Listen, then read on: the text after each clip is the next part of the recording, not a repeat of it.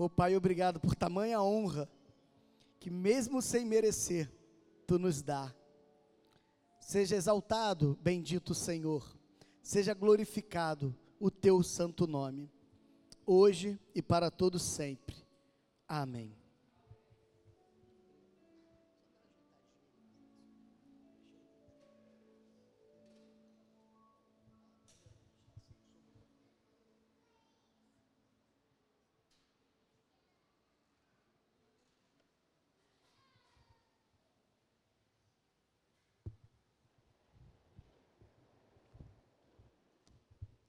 Meus amados irmãos, hoje eu falei pela manhã que é um dia muito especial. E é um dia muito especial por alguns motivos. E é um dia muito especial por alguns motivos. Porque hoje são vésperas né, da, do Dia Internacional da Mulher, então nós fizemos aí, hoje pela manhã, após o culto, uma singela homenagem né, às mulheres da nossa igreja. Hoje também é dia da esposa do pastor, também tive o privilégio de fazer a minha homenagem à minha senhora, né?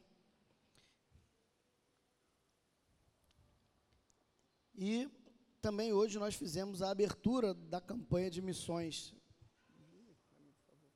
Desliga para mim, Davi, por favor, esse ventilador aqui. É, por favor. Ah, já desligou lá. Obrigado. Então, irmãos, eu tinha que decidir, porque apesar de muitos, muitas comemorações, nós só tínhamos dois momentos para pregar, né? Para pregarmos a palavra de Deus. E eu, de manhã, falei sobre a questão missiológica, né? Sobre a missão da igreja, né? A missão de fazer discípulos. Não é uma opção da igreja fazer discípulos, é a missão dada pelo Senhor, aquele que não está fazendo missões que não está fazendo a missão da igreja, ele está em pecado e em rebeldia contra o seu Senhor. Falamos um pouco sobre isso pela manhã e concluiremos na próxima semana. E também agora pela noite eu dei o spoiler de manhã, dado ao Dia Internacional da Mulher, que é terça-feira, não é isso? Terça-feira, nós vamos falar um pouco sobre as mulheres, então, nesta noite. Até porque hoje, mais do que nunca, se fala muito de movimentos feministas. Se fala do feminismo, mas alguns confundem feminismo com feminilidade, confundem as coisas e não é a mesma coisa. Eu não vou entrar no mérito de movimentos políticos, primeiro porque eu acho que o púlpito não é lugar para isso. Segundo, porque eu acho que é uma tremenda perda de tempo usar o púlpito para isso. E terceiro, porque não sou douto no assunto. Não entendo disso. O pouco que sei da revelação de Deus sobre as mulheres já me é o suficiente para saber que aquilo que vivemos nessa sociedade moderna é muito dispar daquilo que de fato as mulheres são aos olhos de Deus. E para que você, mulher, especialmente, não caia no engodo de Satã, de seguir e viver tendências e movimentos meramente humanos, mas que distorcem grosseiramente a essência de quem você é e para que você foi criada, nós refletiremos então, talvez numa das mais belas poesias sobre a mulher já produzida pelo homem, ainda que inspirada pelo Criador. Provérbios de Salomão, capítulo 31, nós leremos do verso 10 até o verso 31. É uma composição poética que tem mais ou menos, ou melhor, exatamente, 22 versículos. Nós chamamos, é, na literatura hebraica, esse texto de um texto gemátrico. Ele usa da gematria hebraica para a produção desta poesia. O que, que é a gematria hebraica? Eles escrevem e compõem cânticos, orações e poesias pautada nas primeiras letras do alfabeto hebraico. Então, cada versículo que você e eu leremos agora, o verso 10, o verso 11, o verso 12, não dá para ver isso no português, é claro, mas no hebraico, a primeira letra de cada versículo é correspondente a uma letra do alfabeto hebraico em ordem. Então, a primeira letra desse texto aqui é Aleph, a segunda é Beit, depois Gimel, Dalet, Re, e assim vai até o final com o alfabeto hebraico. Nós chamamos isso na literatura hebraica de gematria. E essa gematria é o que faz essa composição ser ainda mais bela pela perfeição na qual foi escrita. Não à toa a consideramos inspirada por Deus, ou seja, não há nesse texto e em nenhum outro, claro, das Escrituras, mescla de erro. Não há erros. Tudo que está aqui é aquilo que Deus quis que estivesse. Assim cremos e assim viveremos. Verso 10 diz assim: Mulher virtuosa, quem a achará? Ela vale muito mais do que joias preciosas. O marido confia nela totalmente e nunca lhe faltará coisa alguma. Ela lhe faz bem todos os dias de sua vida e não mal. Busca lã e linho, de boa vontade, trabalha com as mãos. É como os navios mercantes que de longe trazem alimento. Levanta-se de madrugada e alimenta a sua família. Distribui tarefas às suas servas. Avalia um campo e compra-o. Planta uma vinha com a renda de seu trabalho. Dedica-se com determinação e se esforça percebe que seu ganho é bom e de noite sua lâmpada não se apaga. Com as mãos segura o fuso e com os dedos pega a roca. É generosa com os pobres. Sim, ajuda o necessitado. Quando vem a neve, não se preocupa com sua família, pois todos estão bem agasalhados. Faz cobertas para si mesma. Seu vestido é de linho fino e de púrpura seu marido é respeitado no lugar de julgamento, quando se assenta entre os anciãos do povo. Faz vestidos de linho e os vende, fornece cinta aos comerciantes. Força e dignidade são seus vestidos, não se preocupa com o futuro, abre sua boca com sabedoria, e o ensino da benevolência está na sua língua. Administra os bens de sua casa e não se, a, se entrega à preguiça. Seus filhos se levantam e a chamam bem-aventurada. O marido, o marido também a elogia, dizendo: Muitas mulheres agem de maneira virtuosa, mas tu supera a todas. A beleza é enganosa e a formosura é vaidade. Mas a mulher que teme a vé, essa será louvada. Que ela seja recompensada por seu esforço e seu trabalho elogiado em público. Pai, em nome de Jesus, que nesta noite, todos nós, homens e mulheres, possamos compreender o papel da mulher nessa sociedade, o papel da mulher na família, o papel da mulher como pessoa, e que cada um de nós não venhamos agir com rótulos ou movimentos do atual tempo como machistas ou feministas, mas que apenas sejamos bíblicos. Que a diretriz das mulheres desta casa de oração seja a diretriz da tua palavra e não desses movimentos ou dos seus próprios achismos. Que a regra seja as santas letras e que assim elas sejam, como o texto sagrado diz, louvadas. Obrigado, Senhor, que tu me use nesta sagrada tarefa. Com humildade te peço, no precioso nome do Cristo ressurreto. Amém.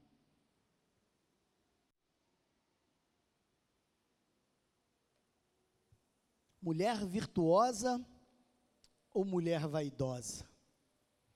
Parece que são duas palavras que, a maneira como coloco-as, que precisam andar em contrariedade, como se uma é, fosse excludente da outra.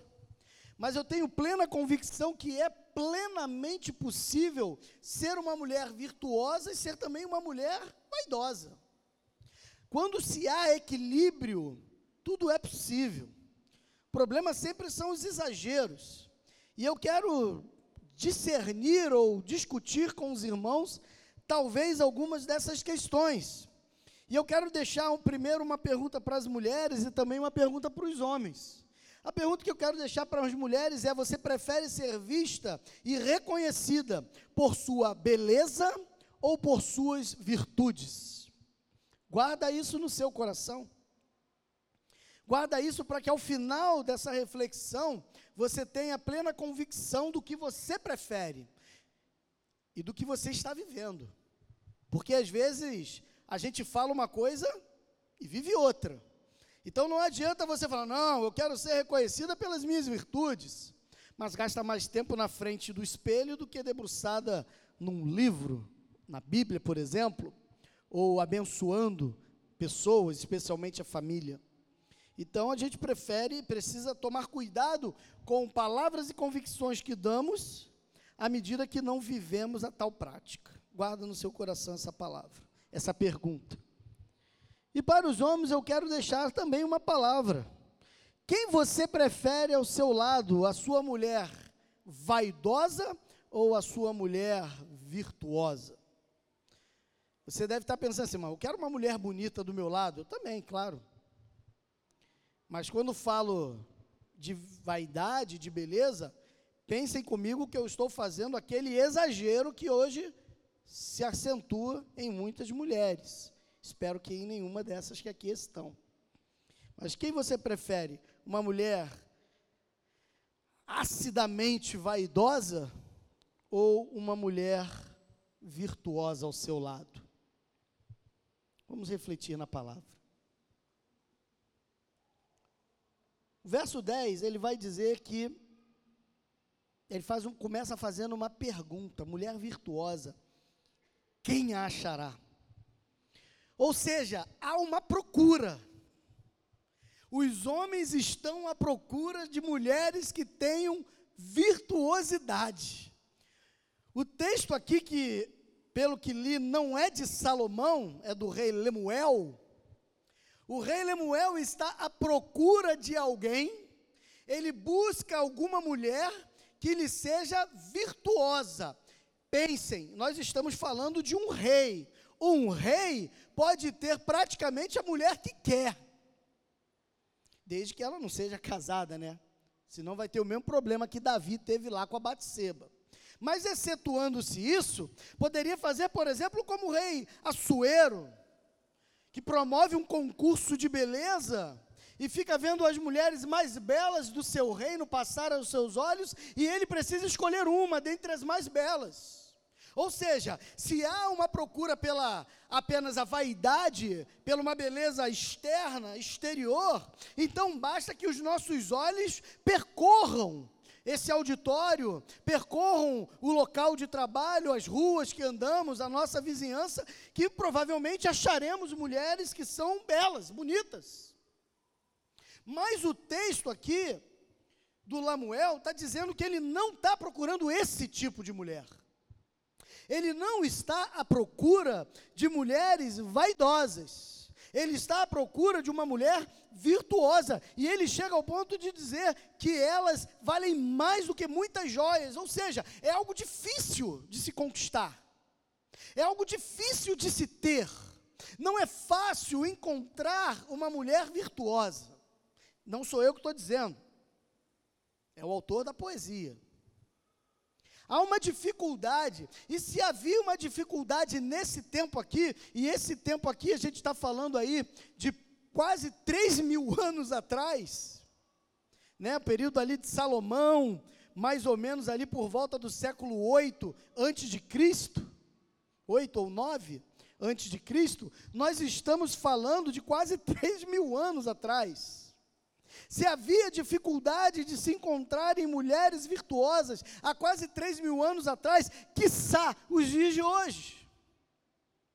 Você, homem, quando escolheu a sua esposa ou a sua namorada, provavelmente, à primeira vista, o que lhe chama a atenção é sim a sua beleza.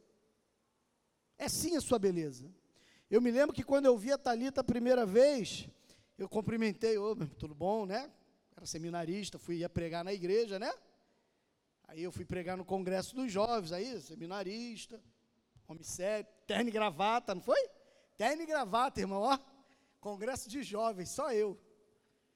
Sexta-feira, cumprimentei. Tudo bom, meu querido? Deus abençoe. Tá, prazer lhe conhecer.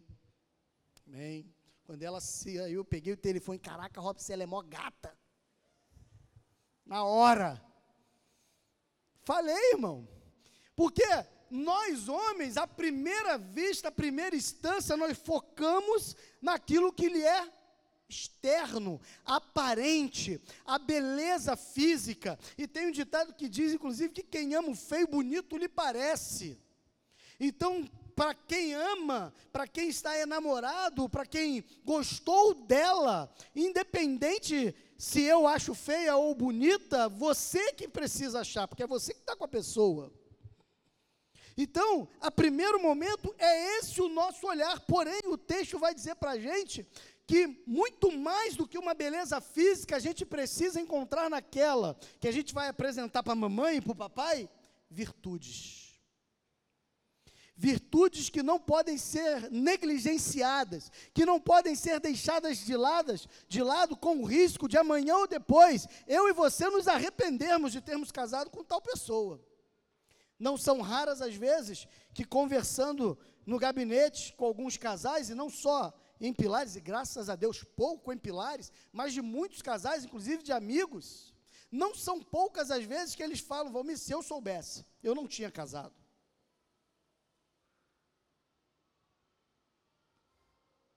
Porque às vezes quando a gente está namorando, a gente parece que fecha os olhos para determinadas realidades. A menina vê o marido, ou o futuro marido, namorado, brigando com a mãe como se estivesse saindo no tapa na rua. Fala com a mãe como se fosse uma qualquer. E casa com esse homem esperando que ele lhe respeite. Se esse homem não respeita aquela que lhe deu a vida, que lhe amou primeiro, depois do Senhor, que lhe deu o seio, que perdeu noites em claro, que fez tantas. Se esse homem não honrou e não honra a própria mãe, você acha mesmo que ele vai honrar você, mulher? Mas não vai mesmo. Mas não vai mesmo. Então, cuidado, não, mas quando casar, muda, muda para pior. Vai mudar para pior. Então, cuidado com os pré-requisitos que o seu coração insiste em não querer enxergar. Mas vamos falar um pouquinho dessas virtudes que essa mulher deve ter e que você, mulher, precisa cultivar. Verso 11 e 12 vai dizer que ela faz bem todos os dias da sua vida e não mal, busca linho e lã, de boa vontade trabalha com as próprias mãos o marido confia nela, ela supre, ela provoca o bem, ela não retalia o mal. Sabe o que acontece, meu irmão, quando você olha uma mulher, e você, mulher, quando você se enxerga como você é, você precisa entender que você não pode viver uma vida de reclamações rixas. O, o, o, autor de Provérbios aqui, ele também fala um pouquinho lá atrás, ele vai dizer que a mulher rixosa é como uma goteira contínua, fica ali pingando, pingando, perturbando, perturbando. Você não pode ser uma mulher chata. Isso é uma virtude, não ser chata. E às vezes eu brinco né, com o pessoal, falo assim, você casou com uma mulher que não é chata? Cuidado, será que ela é mulher mesmo? É, porque hoje né, o negócio está esquisito. Então a gente tem que tomar você, mulher, precisa observar você mesma. O texto ele diz que o marido confia nela e, ela, e o texto vai dizer que ela lhe faz bem todos os dias da sua vida. Que o marido confia nela totalmente. Confiança é algo conquistado.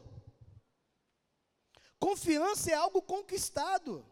Ah, Valmir, meu marido não confia em mim. Será que você não está fazendo ou fez alguma coisa que provocou nele dúvidas?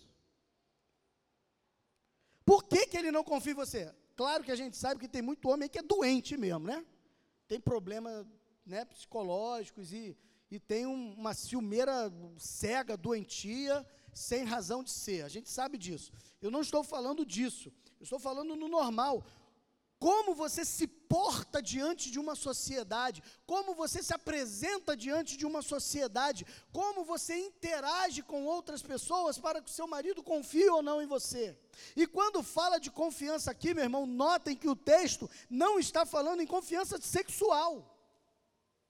O texto não está dando nada a entender nisso. O texto está dizendo que o marido confia nela totalmente. Ou seja, o marido confia nela em todas as áreas, é totalmente em tudo.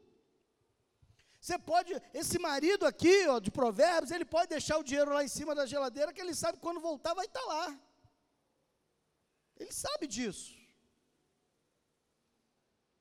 Ele sabe que pode confiar a guarda dos seus filhos à sua esposa, porque ela irá educá-los e cuidar deles bem. E não de maneira leviana, de qualquer jeito. Ele confia nela quando ela sai para o trabalho dela e das sete horas, que é a hora que ela costumeiramente chega, e ela não chegou, ele fica preocupado com a segurança dela, mas ele não desconfia dela. Então há uma diferença. Ou seja, essa mulher virtuosa é uma mulher que, ao longo do relacionamento com o seu marido, aprendeu ou ensinou a ele, ou deu a ele convicções que fizeram com que ele aprendesse a confiar plenamente, totalmente nela.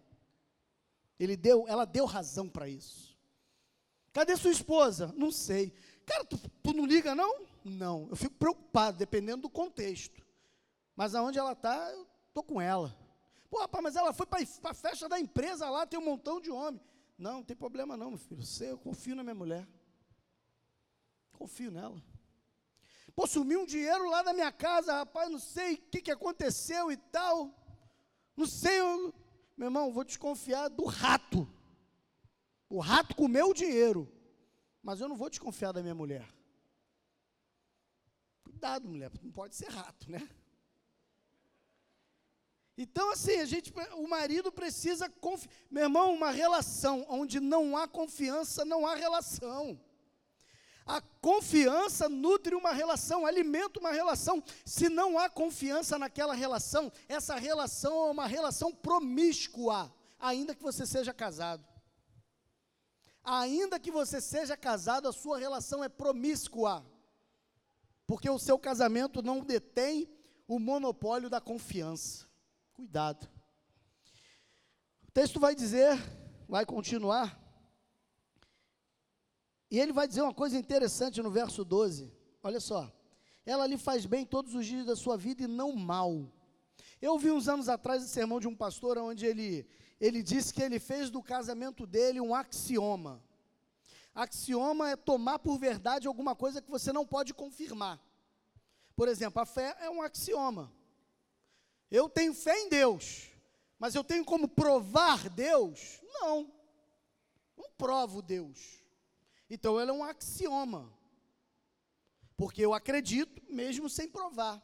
E esse pastor que pregava, ele disse que ele tomou o casamento, ele fez do casamento um axioma. Como assim, Valmir? Ele colocou no coração dele o seguinte: todas as vezes que a minha esposa fizer alguma coisa que me cause o mal, que me fira, que magoe ou que me machuque, eu entendo que essa ação dela foi um axioma eu vou tomar como verdade que ela não teve por objetivo fazer o mal.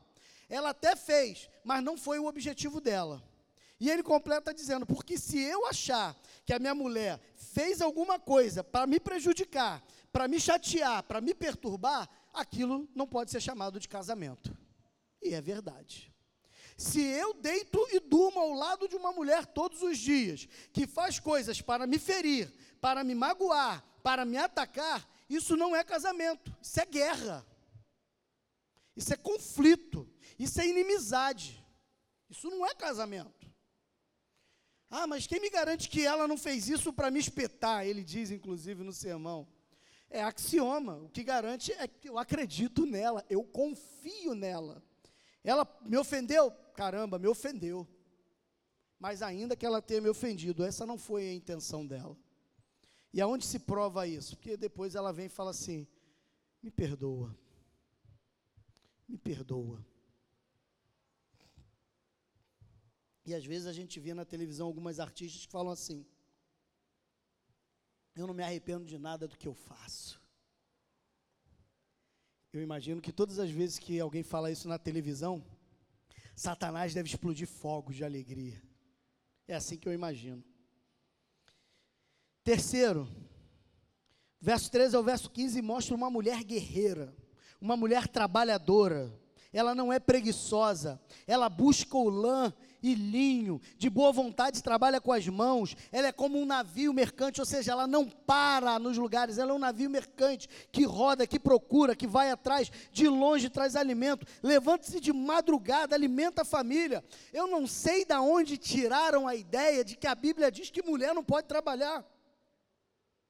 Eu não sei de onde esse movimento diabólico, satânico, chamado feminismo, tirou a ideia, eu já vi várias feministas abordarem isso, falando que a Bíblia diz que mulher não pode trabalhar. Esse texto está dizendo o contrário, está louvando a mulher, está exaltando a mulher que trabalha.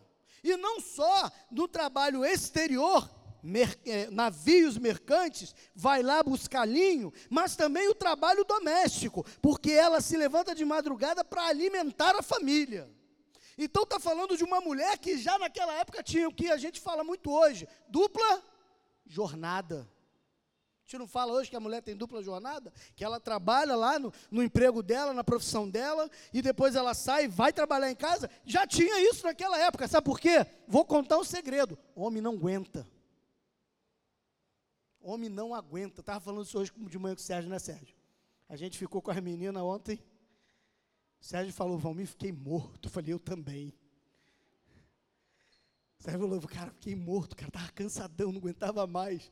Eu falei, eu também não. Eu joguei as duas lá na piscina, fiquei com elas para uma desculpa para descansar.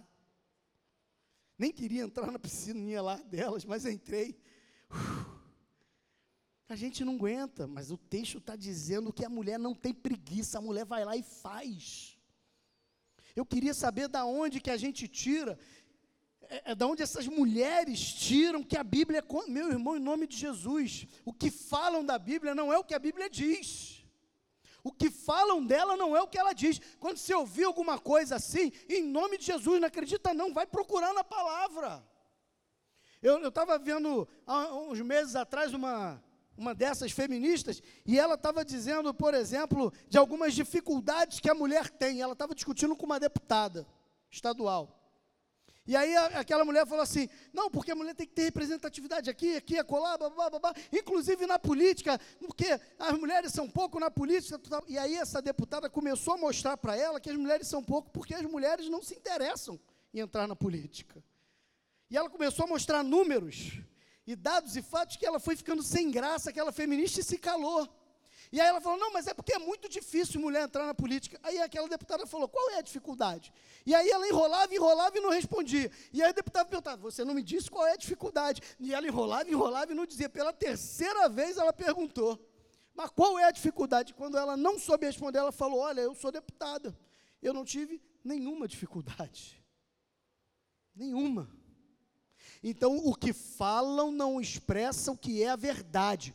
Cuidado cuidado. O apóstolo Paulo, escrevendo à igreja em Tessalônica, na segunda carta, ele vai dizer que o ministério da maldade já atua entre nós. Por, parte, por baixo dos, por trás dos panos, pelos bastidores. O ministério da maldade já é atuante. Cuidado. A mulher de Provérbios é uma mulher trabalhadora, guerreira, não é preguiçosa, arregaça a manga, trabalha, trabalha na fora, trabalha em casa. A família dela não passa aperto, não passa dificuldade. Me lembro da minha mãe, quatro horas da manhã acordava, é, é, preparava o almoço meu e do meu irmão.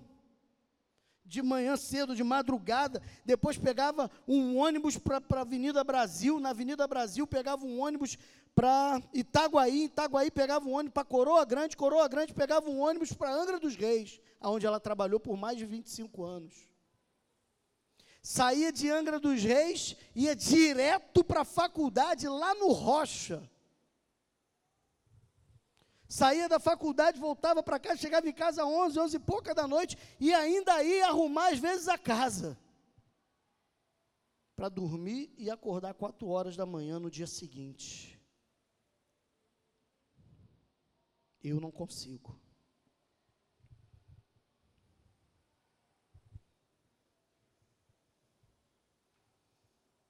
Verso 16.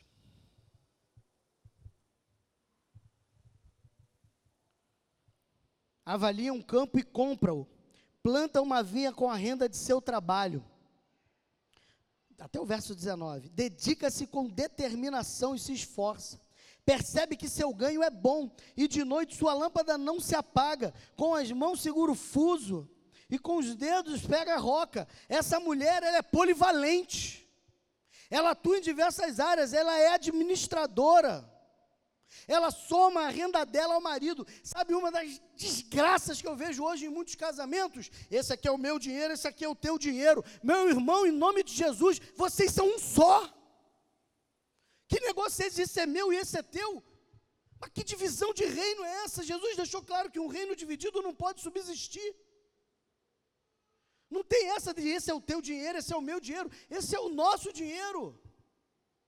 Nós conquistamos. Não importa se é você que ganha mais, se sou eu que ganho mais, se ele ganha menos ou se ela ganha menos. O que importa é que os dois estão trabalhando com o mesmo objetivo: a edificação da família.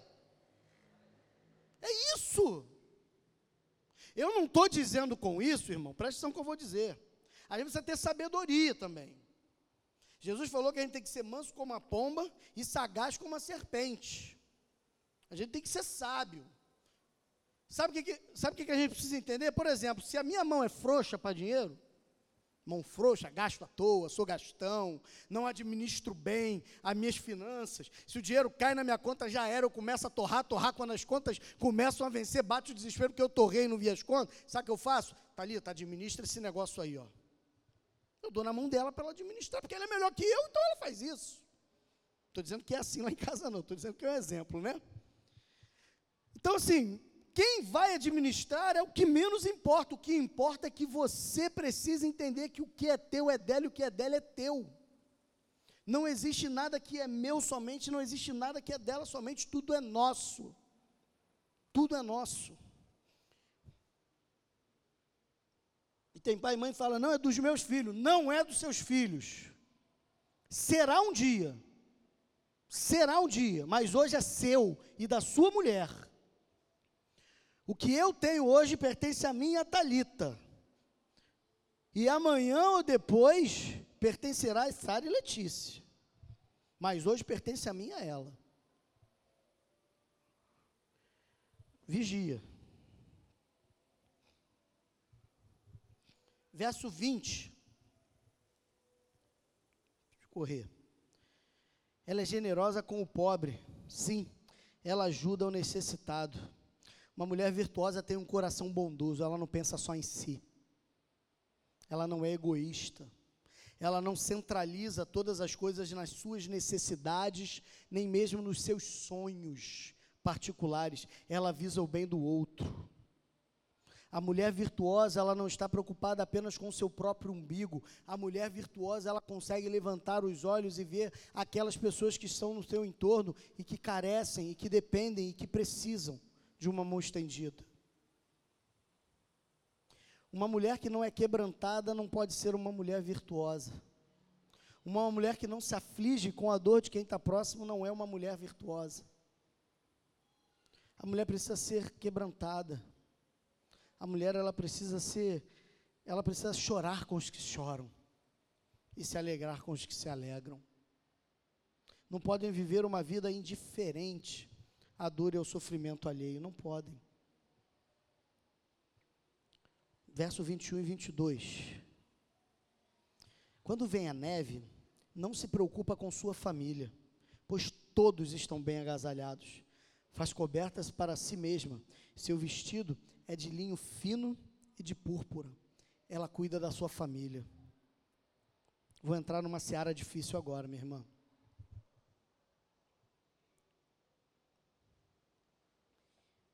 E eu louvo a Deus até porque hoje está tá, tá, tá, gravando hoje, não está? Está tá gravando, não está, Carol? Graças a Deus. Porque se amanhã você deturpar o que eu falei, eu vou puxar essa filmagem e dizer, ó, eu não disse isso, olha ali. Deixa eu falar uma coisa para você. Uma das coisas que mais me preocupam hoje é como as mulheres, não os homens, têm enfrentado e vivido a realidade do ser família. Me preocupa como as mulheres têm encarado isso.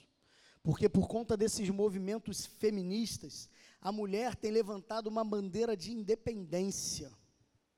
Em nome de Jesus, essa bandeira vem do inferno. Porque você, mulher, não é independente do seu marido. Marido, você não é independente da sua mulher. Vocês são dependentes um do outro. Não há casamento com independência. Um casamento que é, as pessoas são independentes tende ao fracasso. Vai acabar, pode durar um, dez, vinte anos, mas vai acabar, porque é individualista, é egoísta, é egocêntrico. Casamento não é isso, relacionamento não é isso, ser mulher virtuosa não é isso.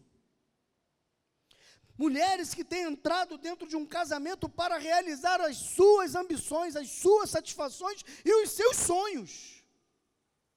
Por que você quer casar? Porque eu quero ser feliz.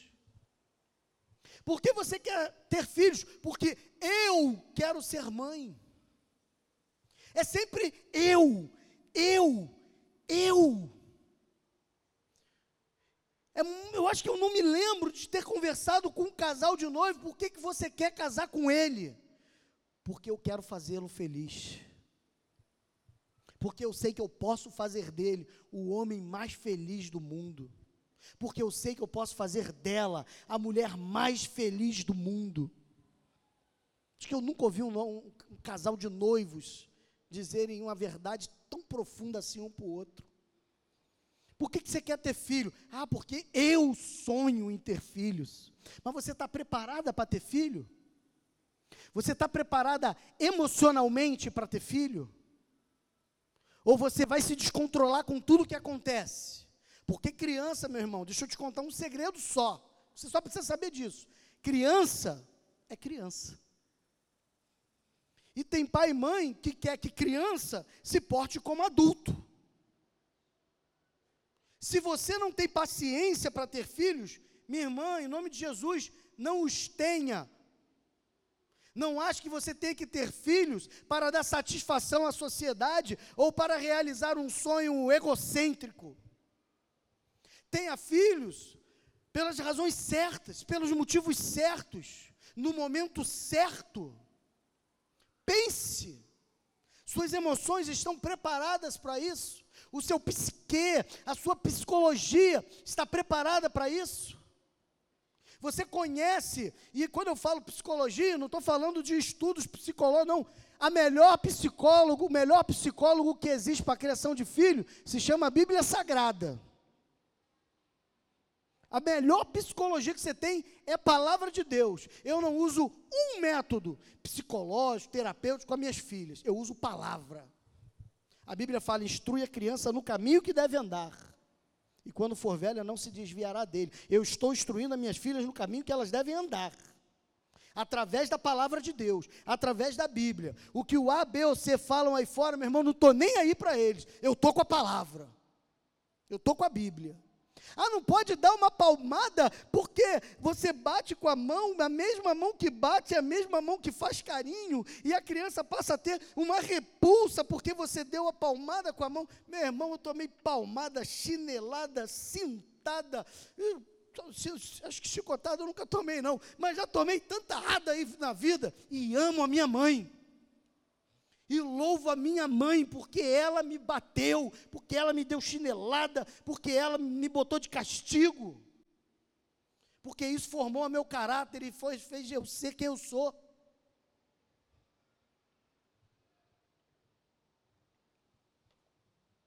Aí vem o novidadismo.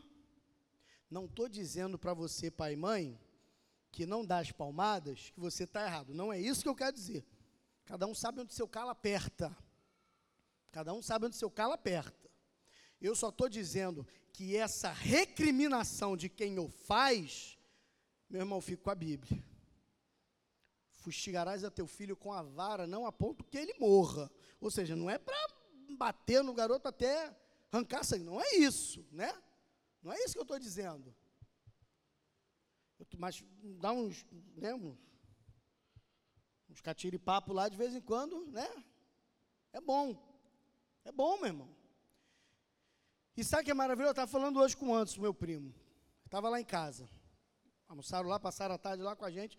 Aí ele deu, deu um tapinha lá no bumbum da Manuzinha. Aí Manu começou a chorar, deu aquele choro, tá? Parou de chorar, estava pulando no colo dele, papai, papai, brincando. Eu falei, é por isso que Jesus falou que a gente tem que ser como uma criança, né?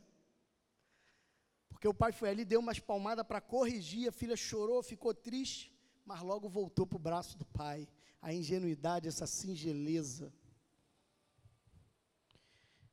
O texto continua, mas você precisa aprender a valorizar a sua família, mulher virtuosa. Entender que o seu trabalho não pode estar à frente da sua família, que a sua profissão não pode estar à frente da sua família, que os seus sonhos pessoais não podem estar à frente da sua família. Quando você escolheu ser família, quando você escolheu ser casada, quando você escolheu ter filhos, deixa eu te contar uma coisa, você condicionou os seus sonhos à sua família. Se der, eu os realizarei. Se não der, o que importa é a minha família. Que o seu sonho seja a felicidade da sua família, o bem-estar da sua família, uma boa educação dos seus filhos e filhas, e um casamento saudável e belo. Ninguém precisa apontar para a gente um bom casamento, fala a verdade. A gente olha e vê. Pô, eu queria ter um casamento assim. Eu queria ter um casamento assado. Pô, fulano e Beltrano, é bonita aquela relação. Você deve ter um casal que você fala isso. Você deve ter um casal que você fala isso.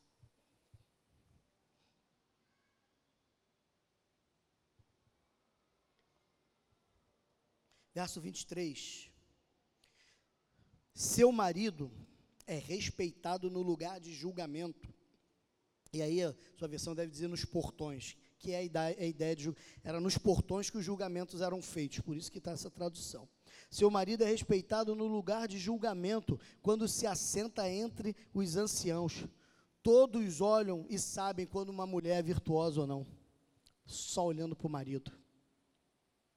Eu me lembro Quantas vezes a minha mãe, às vezes eu ia sair, sair para o trabalho, sair para a escola, né? E a gente que é homem é meio relaxado. Eu confesso que assim, eu sou um pouco vaidoso, né, com algumas coisas.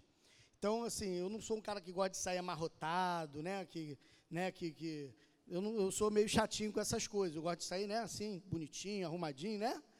Passo perfuminho, cremezinho na mão. Eu sou desses homens assim, né? Mas sou Firmeza, gente. Liga aí.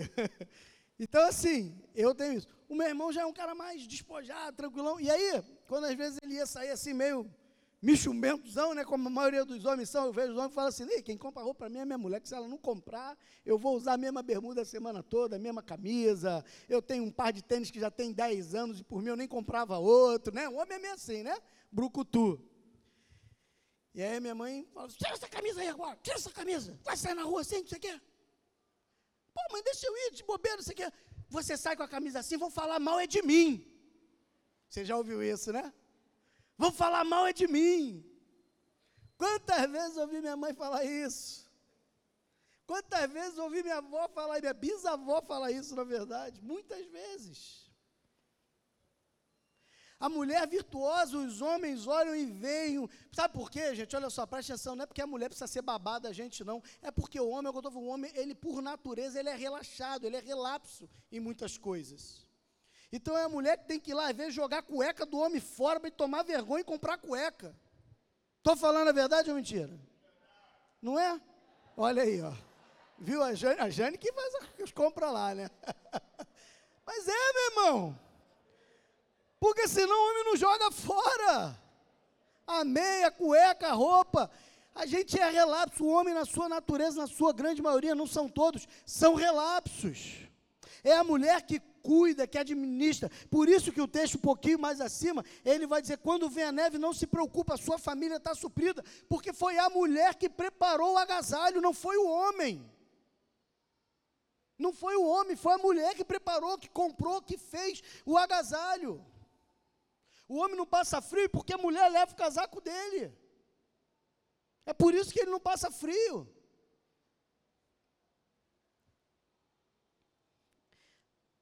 Só de olhar o marido, só de olhar os filhos, a gente sabe se a mãe é boa, a gente sabe se a esposa é boa. Só de olhar, só de olhar o marido e só de olhar os filhos, a gente sabe quem é uma boa esposa e quem é uma boa mãe. Verso 25, 24, 25, 26 e 27. Olha aí, ó. Olha essa sequência agora que linda. A partir do 24 até o 27.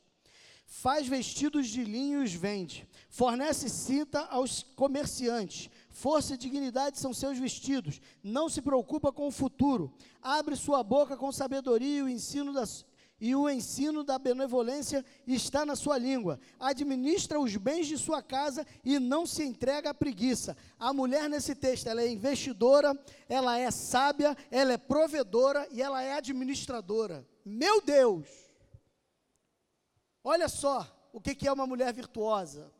A mulher virtuosa, apresentada por Provérbios, não é a mulher do século 21 que está querendo competir com o homem em todas as coisas. A mulher provada em Provérbios não é uma mulher que compete, é uma mulher que soma, não é uma mulher que divide, é uma mulher que multiplica, não é uma mulher que rixosa, que contende, que entra em conflito, é uma mulher que entendeu o seu papel de ajudadora, de auxiliadora fiel e idônea. É assim que a Bíblia apresenta a beleza da mulher, aquela que está ao lado, aquela que lhe é igual, não aquela que compete com ele como se estivesse numa rinha de cachorro ou de galo. Não. O feminismo está tentando destruir a femininidade, dizendo que as mulheres são uma coisa que elas não são. Não, é só você ver, a mulher precisa de representatividade na política. Acabei de falar isso precisa de representatividade aqui e acolá. A mulher também precisa de representatividade nas carvoarias, nas minas de carvão, porque não trabalha a mulher lá. Mas só falam da parte, né, glamurosa da coisa. Mas não falam das coisas ruins também que os homens pegam. Sabe por quê? Porque o homem, na sua biologia, não precisa ser teólogo, não precisa ser pastor, não precisa ler Bíblia, basta entender só um cadinho de biologia. O homem, na sua, na sua formação biológica, genética, ele tem potencial muscular infinitamente maior que a mulher. Infinita não, né? Mas bem maior do que a mulher. É por isso que o homem bater em uma mulher é um ultraje. Se a gente vê dois homens brigando, ah, estão se entendendo. Ou se desentendendo, né? Agora, a gente vê um homem batendo numa mulher, aquilo nos afronta. Por quê? Porque a gente sabe que o homem, muscularmente falando, ele é superior à mulher. A gente sabe disso. A gente não vai ver uma luta de boxe ou de MMA, como está na moda, e ver um homem lutando contra uma mulher, porque o homem vai ganhar. Nós tivemos aí uns dois, três anos, não me lembro, três anos atrás, um caso que virou escandaloso. De repente vai até bloquear o Facebook, o YouTube, esse negócio que eu vou falar agora. Todo mundo foi bloqueado. Um homem transexual entrou na liga feminina. É um homem. Tem hormônios de homem, tem músculos de homem, tem força de homem. Na liga masculina, ele era um jogador meia boca, lesco-lesco, mais ou menos, mediano.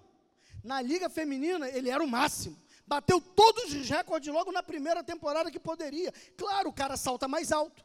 O cara tem uma potência de, de, de corte mais violento, um saque mais pesado. Ele é mais bruto, porque é um homem ainda que todo o seu fenótipo esteja exteriorizado como uma mulher, o seu genótipo, ele é um homem.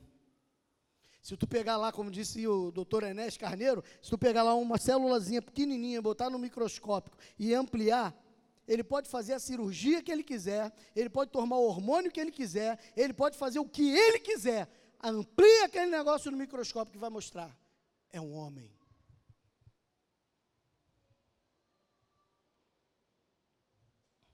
As mulheres estão querendo tomar o lugar dos homens, quando as mulheres deveriam entender que o seu lugar é sempre ao lado dos homens.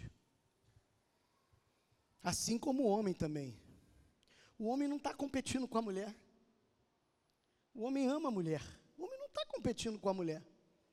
O homem não é contra a mulher ganhar mais ou ganhar igual. Não é. Eu nunca vi um homem dizer isso. São tudo conversas para ganhar militantes. Vai estudar na profundidade. Eu falei que eu não sou douto no assunto. Mas conversa com quem é, ou vai estudar mesmo, que você vai ver. Tem uma galera que boa na igreja que pode falar sobre isso. Isabela é muito boa nisso, Sérgio é muito bom nisso. Pergunta para eles. Vamos lá que eu tenho que terminar, né? Verso 28 e 29, para a gente acabar rapidinho, irmãos. Seus filhos se levantam e a chamam bem-aventurada. O marido também a elogia, dizendo: Muitas mulheres agem de maneira virtuosa, mas tu supera a todas. A sua família precisa se orgulhar de você, mulher. Os seus filhos precisam ter orgulho da mãe que tem. A minha mãe trabalhava em Angra, a minha mãe ia para a faculdade, a minha mãe corria para lá, mas eu nunca me senti desamparado pela minha mãe, eu tenho orgulho da minha mãe. Por isso que eu me emocionei aqui na hora que eu falei dela, sabe por quê? Porque hoje minha mãe tem uma saúde extremamente debilitada. Talvez até pela essa rotina de vida que levou. E ver a minha mãe hoje tão debilitada e não ter a força e o vigor que ela tinha outrora, me deixa mal. Me deixa mal. Mas eu me orgulho. Eu me orgulho da minha mãe porque eu sei quem ela é. Quem ela foi para mim, quem ela representou para mim. Eu sei disso. Mulher, os seus filhos precisam falar isso aqui, ó.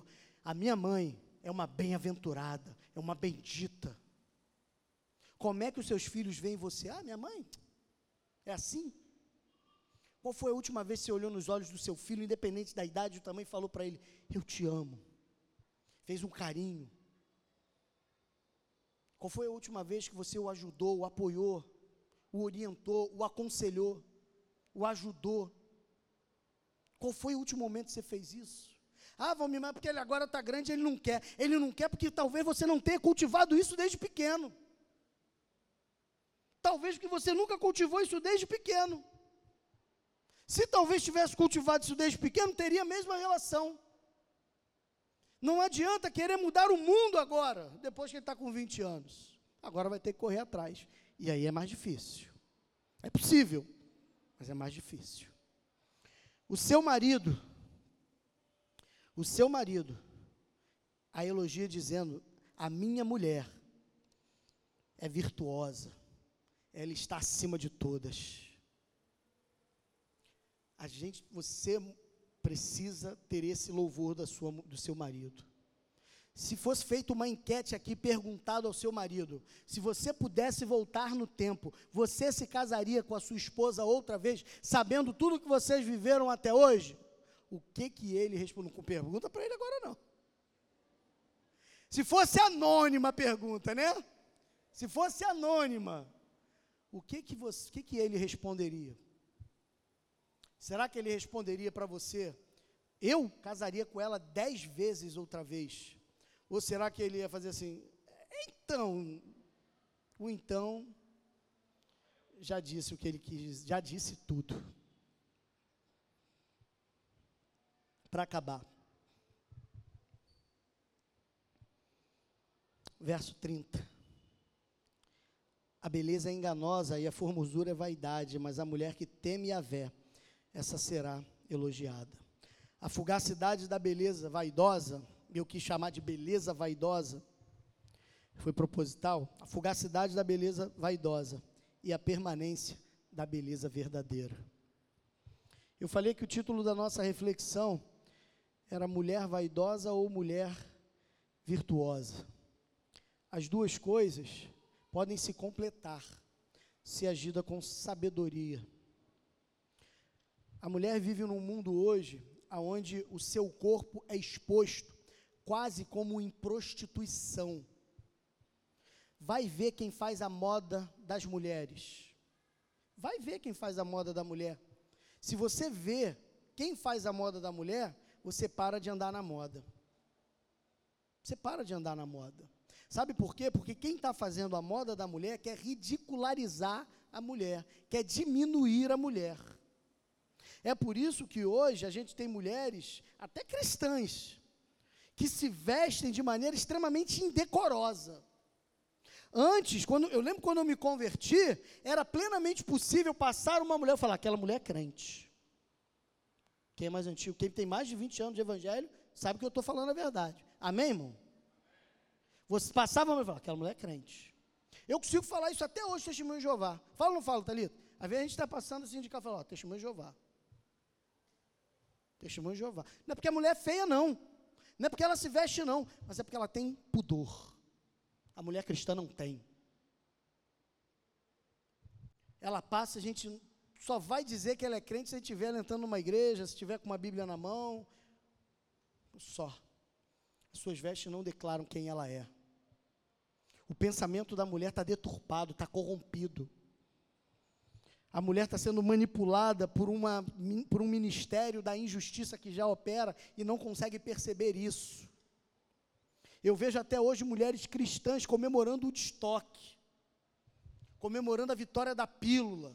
Não que eu seja contra métodos contraceptivos, não é isso. Mas comemorando uma vitória que, na verdade, tem sido amarga, porque é a família que está pagando o preço disso, porque o alicerce da família, do ajuntamento, da, da união da família, sempre esteve nos braços da mulher e não do homem. A fragmentação da família hoje, infelizmente, está muito mais voltada no campo feminino do que no campo masculino. Isso é doloroso de, de, de constatar. É muito doloroso.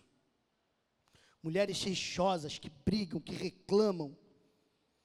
Mulheres que não sabem como se portar em lugares públicos ou mesmo no privado.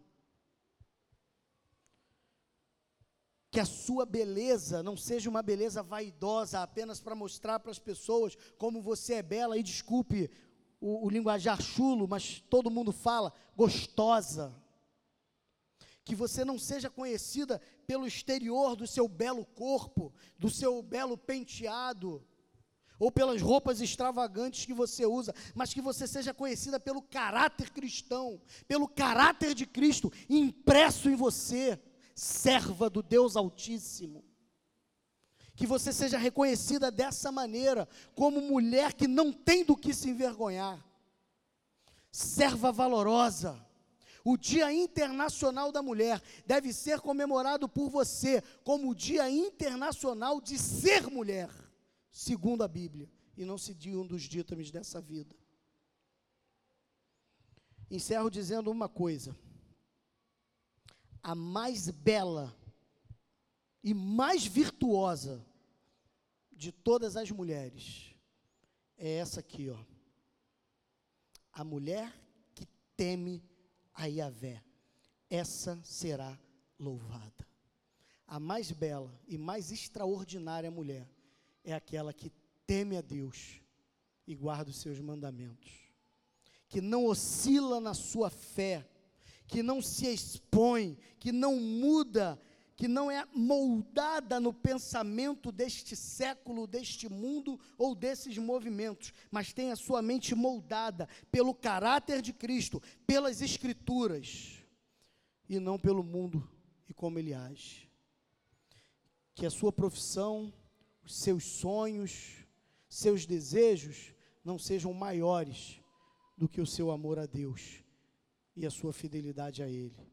Se você amar muito o seu Deus, se você for fiel ao seu Deus, você vai ser a melhor esposa, a melhor mãe e a melhor mulher desse mundo. Eu não tenho dúvida disso. Que Deus abençoe todas vocês. Feche seus olhos e vamos orar ao Senhor. Vou pedir para as mulheres ficarem de pé, só as mulheres ficarem de pé nessa hora, todas as mulheres, aquelas que podem, claro.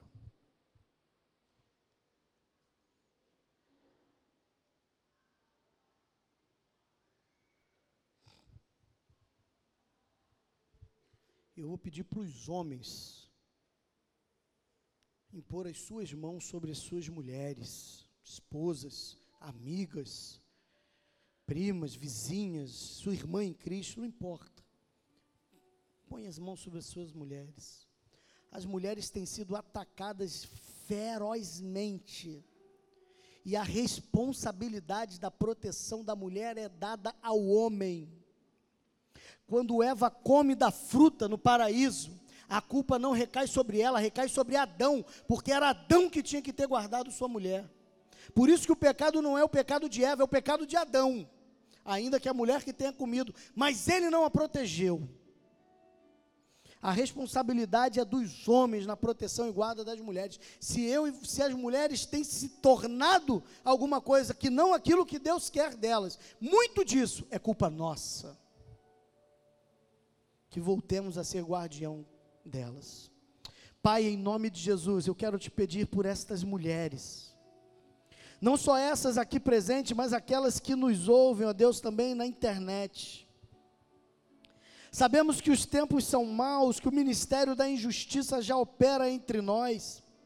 Sabemos, ó Deus, que grupos malignos, inspirados por Satã, têm tentado deturpar quem a mulher é.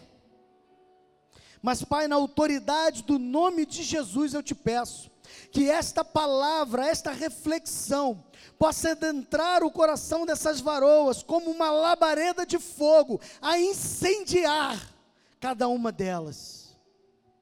Que elas sejam convencidas não pela eloquência do homem, não pela palavra do Valmir, mas pela ação do teu espírito, através da tua palavra, Senhor.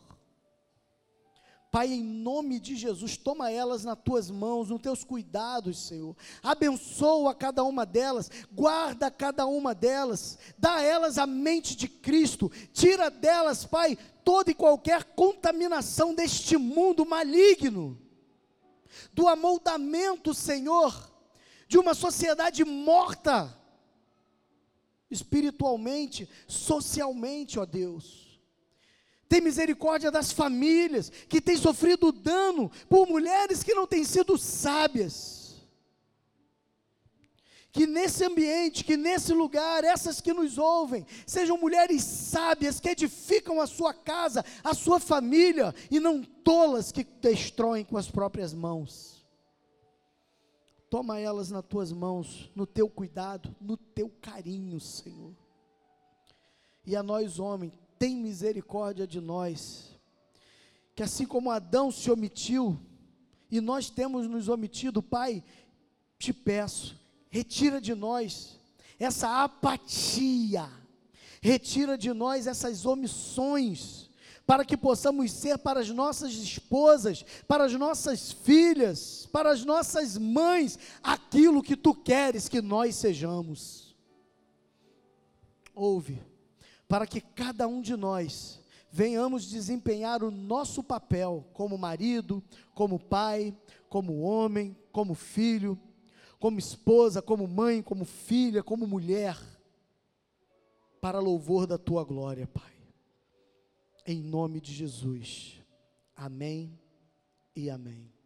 Pode se sentar, minha irmã. Deus abençoe você em nome de Jesus. Uma Cláudia vai dar aqui uma breve palavra perdoe-me o avançar da hora, mas eu confesso aos irmãos que eu não queria dividir esse sermão em duas partes, por isso avancei um pouco no horário. Me perdoem por isso. Na semana que depois a gente impetra a benção e encerra.